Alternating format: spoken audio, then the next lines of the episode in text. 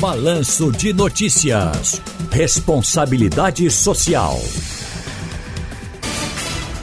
Ana Lúcia Custódio, diretora adjunta do Instituto.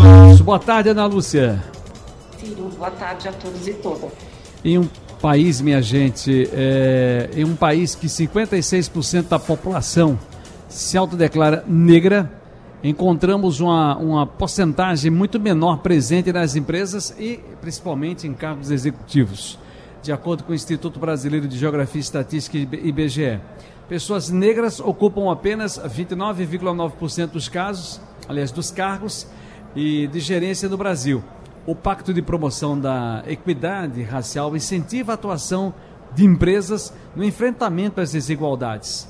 Vera, Ana Lúcia, aliás, desculpa, Ana Lúcia, o que é o Pacto de Promoção da Equidade Racial na prática e qual o atual cenário que a gente está vivendo desse ponto de vista nas empresas?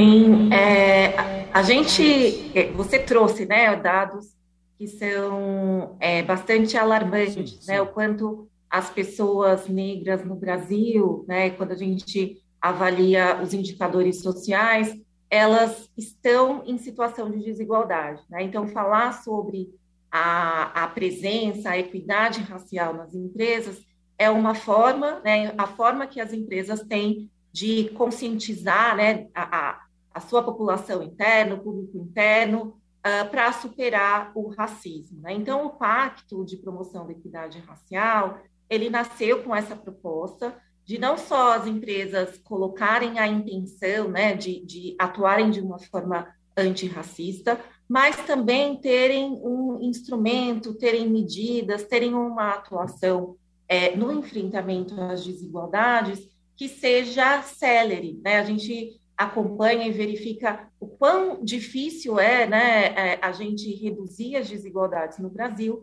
e essa é uma iniciativa que tem esse propósito. A principal iniciativa que compõe o pacto é o índice ESG racial, né? Esse índice tem a proposta de ajudar as empresas a entender o desequilíbrio racial nas organizações, né?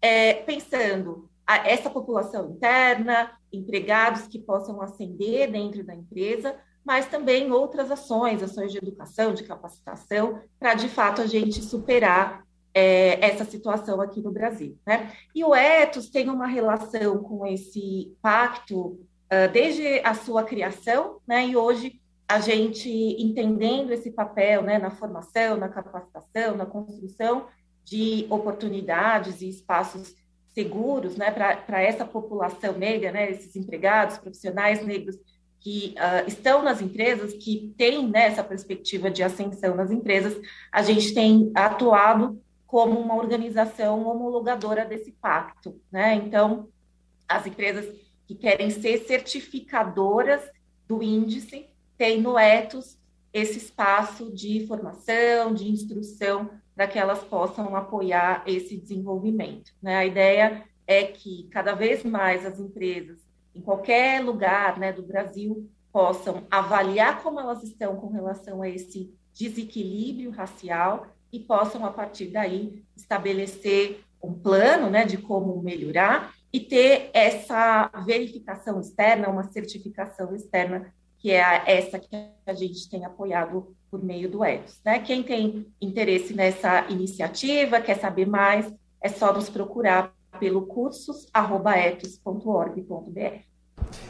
Muito bem, sempre bom muito vê-la. Aliás, ouvir todos esses nossos amigos e amigas que formam o Instituto Etos, aqui com nossa responsabilidade social.